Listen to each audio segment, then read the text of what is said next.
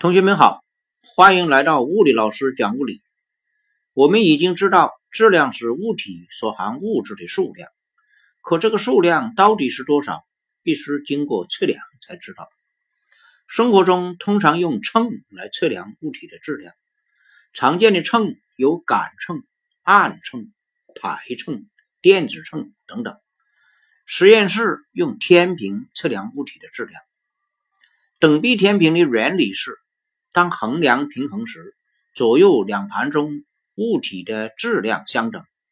此时，右盘中砝码的质量与油码的读数之和，就是被测物体的质量。只有衡量处于水平位置，也就是两臂平衡了，才能称出准确的结果，否则测量无效。这也就是天平为什么要叫天平。调平衡是每次使用天平开始称量前都要做的重要步骤，包括三步。第一步，把天平放在水平台上。为什么一定要放水平台呢？若台面是倾斜的，天平衡量水平时指针不在正中，这样无法准确判断是否已水平。如果倾斜特别严重的话，还会阻碍衡量的摆动，无法测量。第二步，把油码移到标尺左端的零刻度处。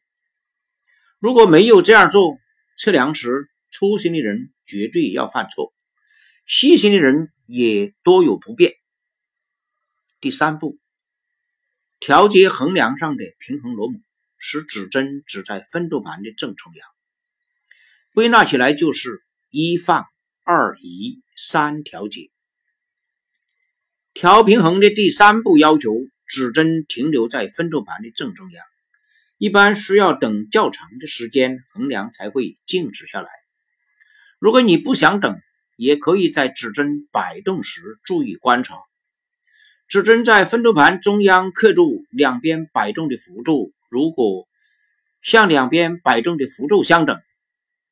也可以认为是平衡的，为什么呢？因为只要两边摆动幅度相等，它停下来以后，指针一定会停在分度盘中央刻度的位置。此时，如果指针往左摆的多，往右摆的少，应该怎么调平衡螺母呢？这种情况是左边重了，所以要把平衡螺母往右调。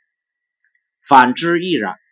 如果向右摆得多，则向左调平衡螺母。需要注意的是，天平调平衡后就不能再移动了。如果非要移动不可，那就重新调平衡。调平衡之后，就可以开始称量了。那被测物体是放在左盘好，还是放在右盘好？注意，我问的是好与不好。而不是行与不行。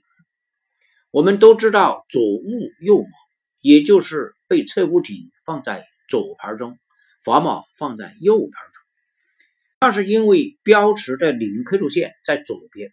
刚才调平衡的时候，油码都已经位于标尺的最左侧了。向右移动油码，相当于往右盘中添加砝码，所以是左物右码。这样，砝码的质量和油码的读数之和才等于被测物体的质量。现在问题来了，如果非要反过来，左码右物，你能否称出物体的质量来？其实也可以称得出来。此时，油码的读数加上物体的质量等于砝码的质量，所以物体的实际质量就应该是砝码的质量与油码读数之差。用所有砝码的质量减去油码读数，才是被测物体的实际质量。跟左物右码比，这样太麻烦了。加减砝码的顺序应该由大到小好，还是由小到大好呢？当然是由大到小更好，因为砝码的质量是逐渐接近物体的质量，最后差一点就移动油码。称好后。放回砝码也是由大到小，加进盒子里，这样可以避免天平一直上下摆动。标尺上的示数是油码左边对齐的刻度，知道为什么吗？因为油码移动到零刻度线时，就是左边与零刻度对齐的。如果标尺上一克被分成五等份，每一小格就是零点二克，这个就是天平的感量。也就是说，加减零点二克，天平有感觉；再少，天平就感觉不出来了。例如，某一物体质量大约二十八克，称量时先往右盘加进一个二十克的砝码，注意要轻拿轻放。接下来该如何操作啊？这是经常考的题目。二十克离二十八克还差很远。接下来当然是继续往右盘加砝码，再加进一个十克的砝码。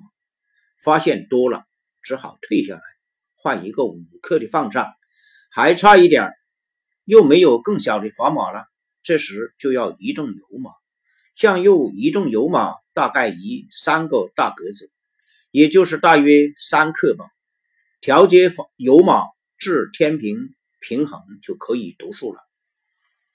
天平是一种十分精密的仪器，使用时还要再注意几点：一、每架天平都有自己的称量，就是与该天平配套的砝码盒上所标的质量，也都有自己的感量，也就是天平能够测量的最小质量。被测物体不能超过天平的称量。否则会损坏天平，也不能低于天平的感量，低于感量是称不出来的。二，一定要用镊子，为什么呢？加减砝码和移动油码都不可以直接用手，这是为了避免手上的汗弄到砝码或者油码上，使其生锈，锈了，砝码或油码的质量就不标准了。三，不能直接称量潮湿的物体或化学药品。四天平用完后，油码要归零，砝码要放回盒子。两托盘要叠放在一侧。为什么要把托盘叠放在一起呢？如果还是一边一个托盘，天平衡量会上下摇摆，容易损坏天平。叠放在一起就压住了，不会摇摆了。小结一下，咱们用一首。打油诗来总结使用天平的注意事项：天平搁置要水平，油码移到标尺里，左低螺母向右调，平衡指针中央停。左物右码别放错，使用镊子方可行。